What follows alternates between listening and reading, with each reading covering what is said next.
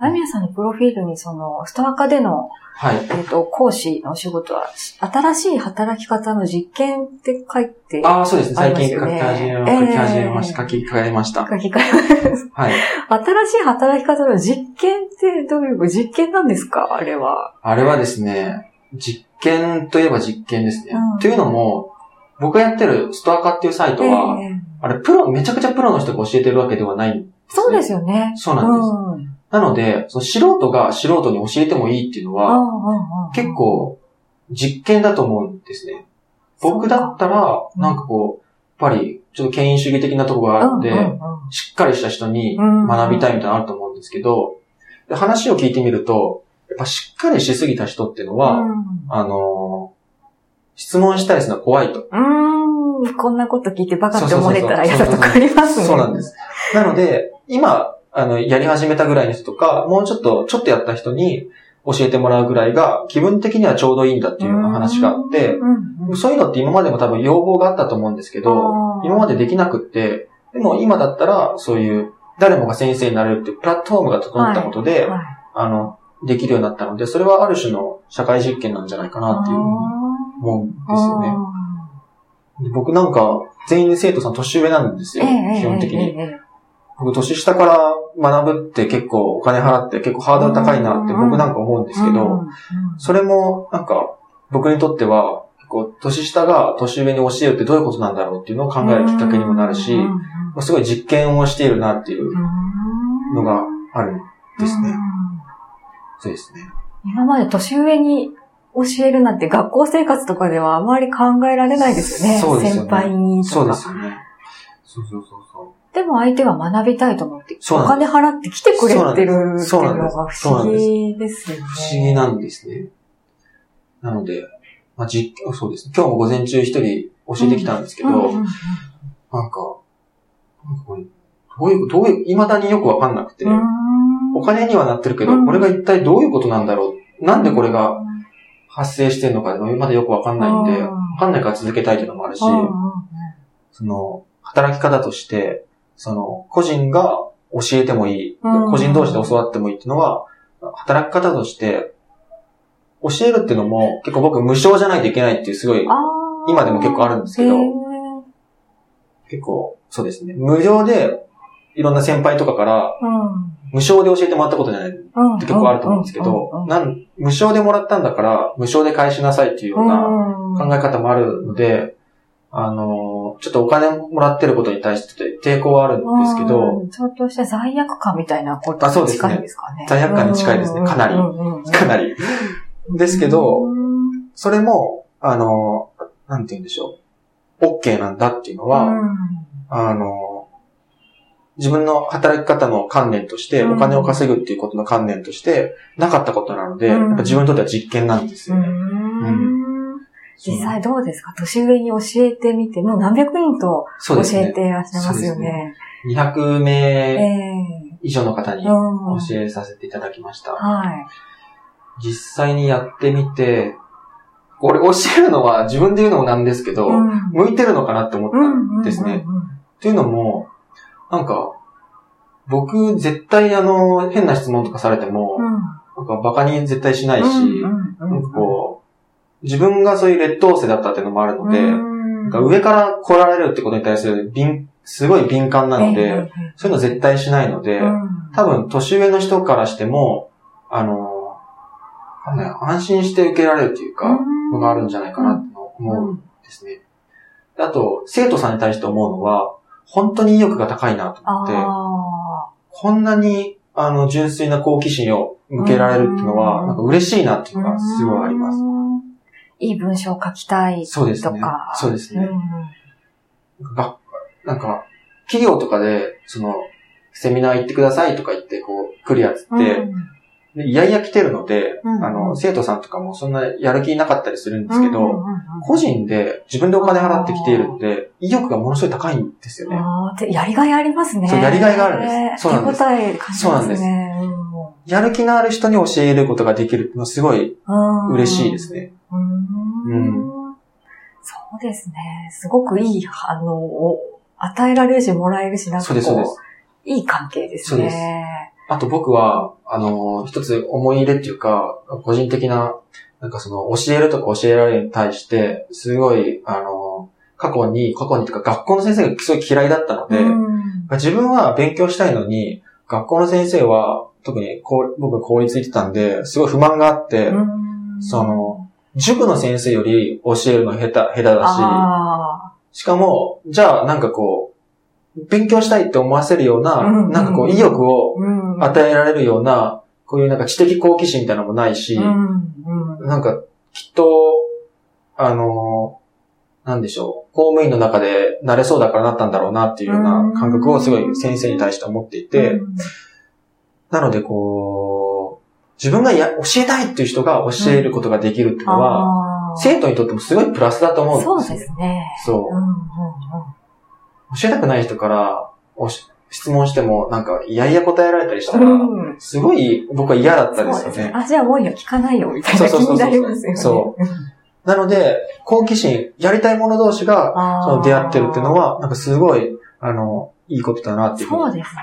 しかも今の時代のそういうストアカーとかそういうサービスが、すごく普通にというか、そうですね。何の抵抗もなくみんな使うようになってる。そうですね。っていうのもあるんでしょうね。ぴったりですね。いや、ぴったり。ぴったりですね。ぴったりハマりました。そうです。そんな実験を。実験を。これからも。はい。何が見えるかこれからのお楽しみというか。そうですね。そうです、そうです、そうです。そんな感じなんです。あの、あいみやさんのブログでも、人生の、はい。何でしたっけ？人生のやりたいことリスト100。はい。あれにもその人を導いていきたいみたいなことを書いてましたよね。はい。そういうのも今の活動につながりというか、そうですね。達成していることとして、うん。なってるんですかね。人生でやりたいことリスト、人を導いていきたいっていうのは、はい、教えるっていうことで、そうですね。それが達成されてるんですかね。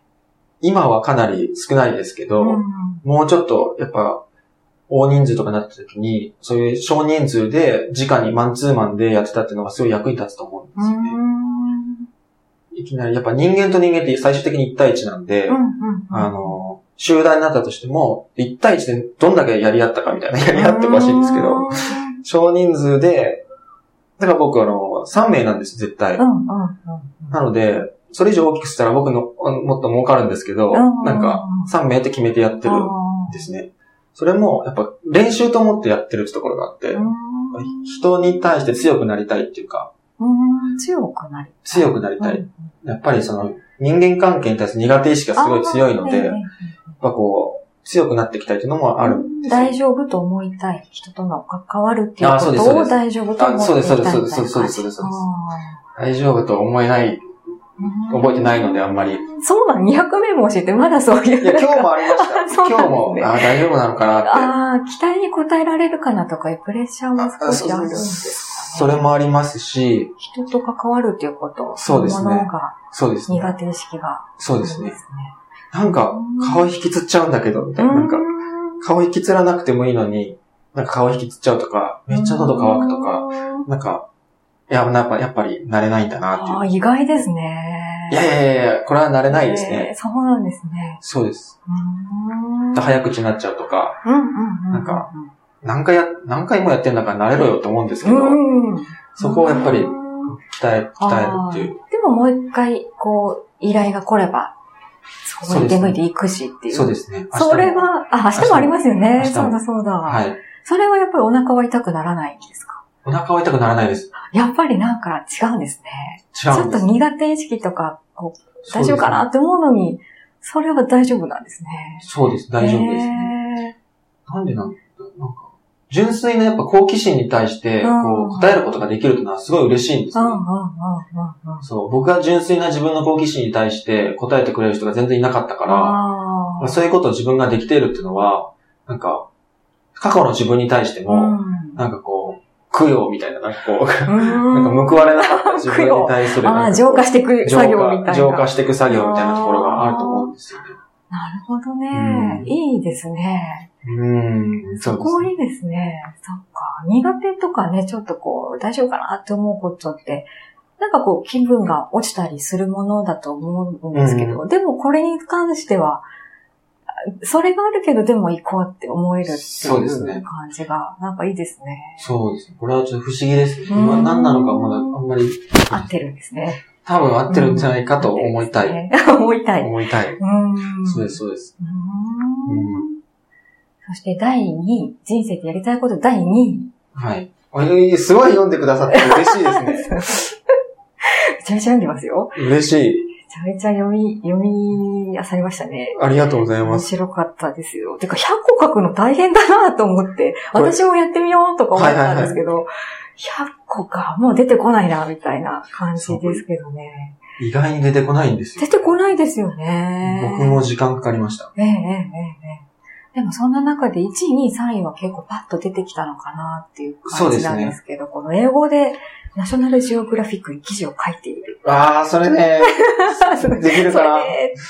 それもって英語も勉強勉強は、まあしているので、ええただ、相当なレベルアップが必要うんですね。でももうこの人生で、自分が人生で求めていることを一言で表すと、知的好奇心を満たすことですってあるので、そうですねもうそれはかなりいや、もう人生ではやってると思います。やってる感じですよね。はいはい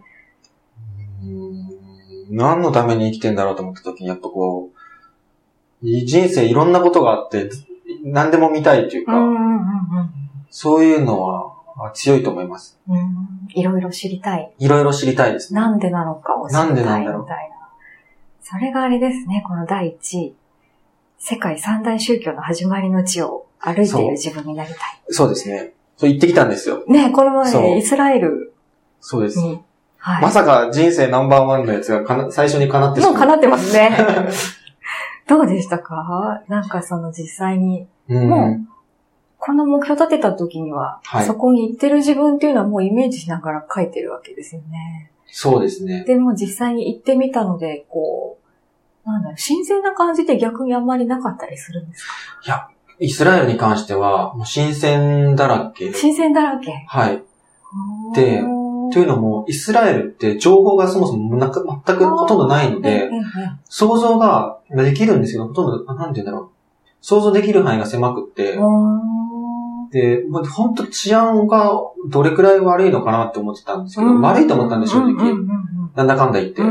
でも行ってみたら、すごいいいし、人もフレンドリーだし、なんか、そこら辺はご飯も、まあ、まあある程度美味しいし、そこら辺はやっぱ行ってみて初めて分かったってとそうころ。なんですね。ですね本当ちょっとした東京みたいな感じ。あ、そうなんですね。ちうんょっとした東京。ちょっとした、なんか、うんうんそうです。ね。へーそうですそうです。じゃあ思ってたより、全然良かったです。うもう一回行きたいです。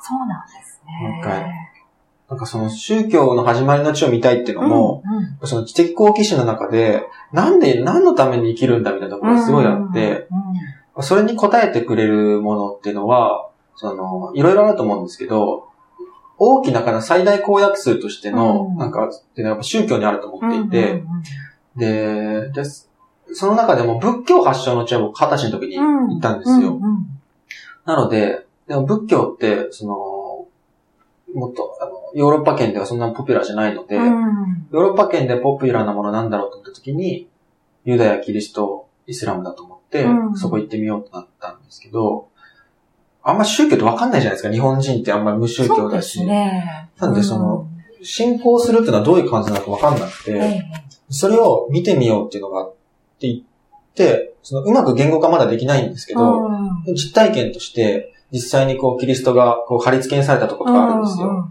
でそこでこう、祈ってる人とか、うん。歌ってる人とかを見て、なんか言葉にはならないんですけど、うん。感じるものがすごいあって、それを実際に自分の体で体験できたっていうのは、あの、今後その、なんかこう、人を導くとか、うん。文章を自分で書くとかいう時にも、血肉に、あの、なっていくんじゃないかなっていうふうに思いました。うんそういういい体験でした。うんうん。やっぱり体験からでしか得られないものってすごいありますよね。ありますその土地の。空気感っていうあります。そうですか。。空気感とかってあります。ねえ、匂いとかもそうだし、なんかそうそうそうこう、雰囲気とかも全然あります、違いますよそうなんね。そう。特になんかこう、めちゃくちゃ頭がいい人とかだったら、なんか本読んだだけで想像力って補えると思うんですけど、うん僕行ってみないと分かんないところがどうしてもあると思うので、そこはやっぱ行動して体験してっていうのが非常に自分にとっては重要なのかなって。それはありますね。うん。確かに。うん本で読んでこれがそれかって思った時の、そうそうそうそう。この確かに写真で見たものと同じだけど、こう感じ方とかも全然違いますよね。全然違うんですよね。そう。嘆きの壁っていうところとか、2回行ったんですけど、やっぱ1回目と2回目でも印象全然違うし、っていうのも、なんか1回目の時は、嘆きの壁の前で、そのユダヤ教の人たちが本当にこうやってこうやってなんか本読んでるんですよ。こう前後に体揺らしながら。で、みんなそういう、あ、これがなんか宗教なんだって思って、結構圧倒されたんですけど、二、回目行った時は、そのユダヤ教の人たちがあんまりいなくって、なんか普通の観光地みたいだったんで、あの、その、もし一回目行っただけだったら、宗教色の強いとこっていうところしかないかった。で、二回目だけだったら、あ、ここって本当にただの観光地なんだって勘違いすると思うんですけど、その何回も行くことによって、その、見方っていうのもやっぱ変わってくると思うんで、体験して、なんかこう、なんだろう。するとすごい何回も見るっていうのも大切なのかなっていう。うそうですね、うん、より深く入っていけるっていうか。そうそうそうそう。その時にいる人たちもきっと違う人たちなんでね。そうなんですよ。そうそうそう。じゃあもう一回イスラエルには。行きます。お、行きます。行きたいじゃない、行きます。行きます。そうなんです。なんかイスラエルって、こう、ひし、縦、縦のひし形になってて、僕残念ながら、行ったの上だけなんですね。ああ、なるほど。そうなんです。で、下側を行かないと砂漠とかじゃないらしいんですよ。ええええ、で、僕が見たかったのは実は砂漠のところで、そうなんだ。そう。僕、それ、やっぱり行かないとそれもわかんないんですよね。ああ、そうなんですね。なんか、そう、砂漠のところで、どういうふうに宗教が生まれたのかとか見たかったのに、もう結構砂漠化を終え、終えたなんかこう、もう近代化したところしかも見てないんで、本当にまだ残っている、その、当時の様子みたいなところも見たいなっていう。うん。原点というか。原点ですね。ええそっちを見たかったんです あれ？なんかちょっとした東京見てきちゃったよ、みたいな。そうそうでもちょっと垣間見えたというか。聖地自体は行ったんで、そうそうそう。うん。ですね。じゃあ人生でやりたいこと、ほとんど、ほとんどでもないですけど、なんかこう実現してしまってますけど。いやいやいや、全然、全然ですよ。全然ですよ。そうなんじゃあ今後やっていきたいこととか、はい。どんなことを考えて？僕はですね、はい、あのー、やっぱり、どうしても、こんなことやってても、その表現していきたいとか、うん、作家になりたいって思いがやっぱ強くって、うん、作家の人の前とかで怖くて言えないんですけど、なんかやっぱ表現していきたいっていうのが強くって、僕が今一番考えてるのは、その、ロッキーという映画好きなんですけど、自分なりのロッキーを作れないかなと思っていて、それロッキーってどういう映画かっていうと、まあ、30過ぎの結構冴えないボクサーが、あのー、ボクシングだけで食えないんで、いろんなバイトとかしながら、うじうじうじうじしながら生活した時に、たまたま世界チャンピオンから、前に、あの、なんだっけ、世界チャンピオンと、あの、戦う権利をあげるって言われて、そっから、俺はやるって決めて、あの、それまで逃げずにトレーニングして、チャンピオンに挑むって話なんですよね。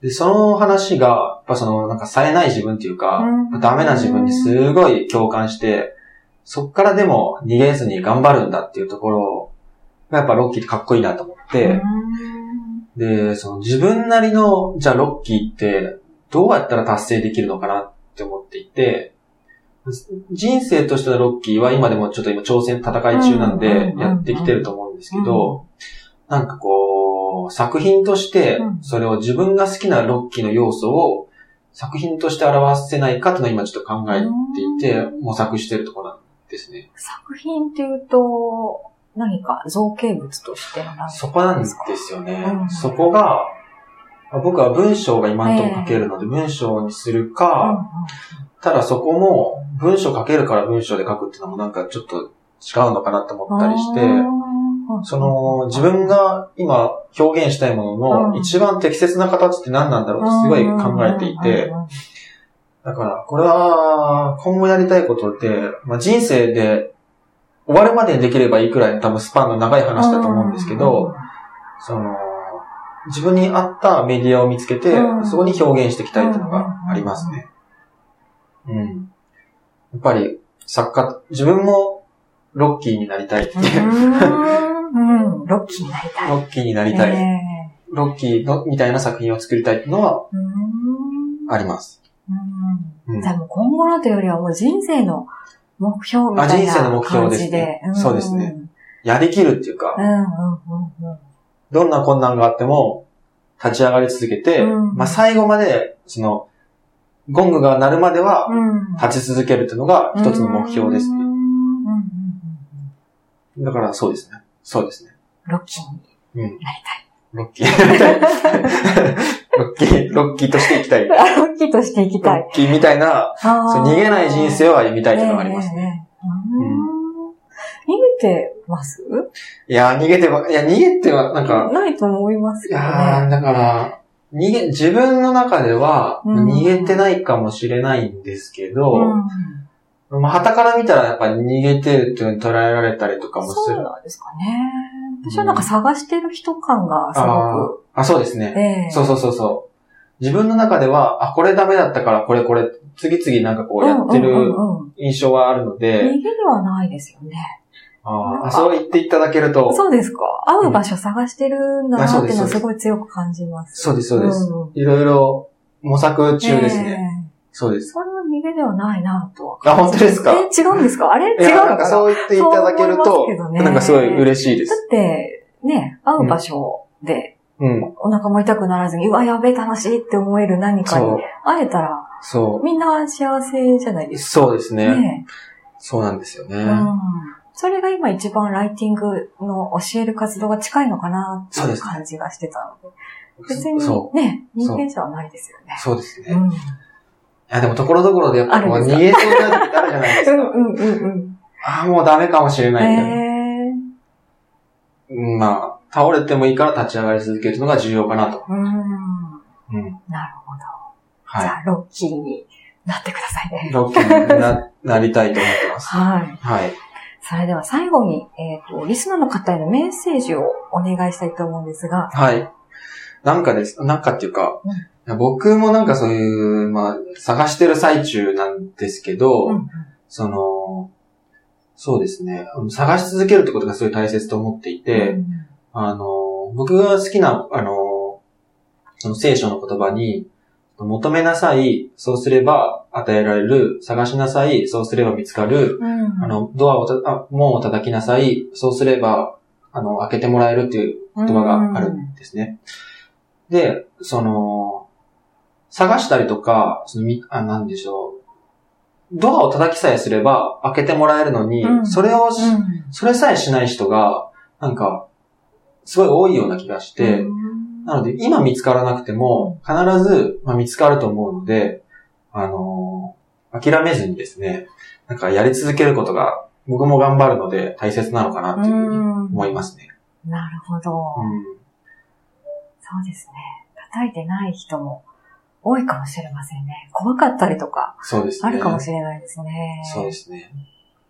僕、フィリピン行けたのもニューヨーク行けたのも、全部、その、今まで出会えた人も、僕がそういうニューヨーク行きたいとか、なんか海外行きたいと思って、いろんなところをこう、なんか書類ないかなと思って探し続けたりとかして、から見つかったっていうのがあるので、それは偶然なんですけど、偶然も、やっぱ自分が探したりとか求めたりしないと、あの、見つからないことだと思うので、うん。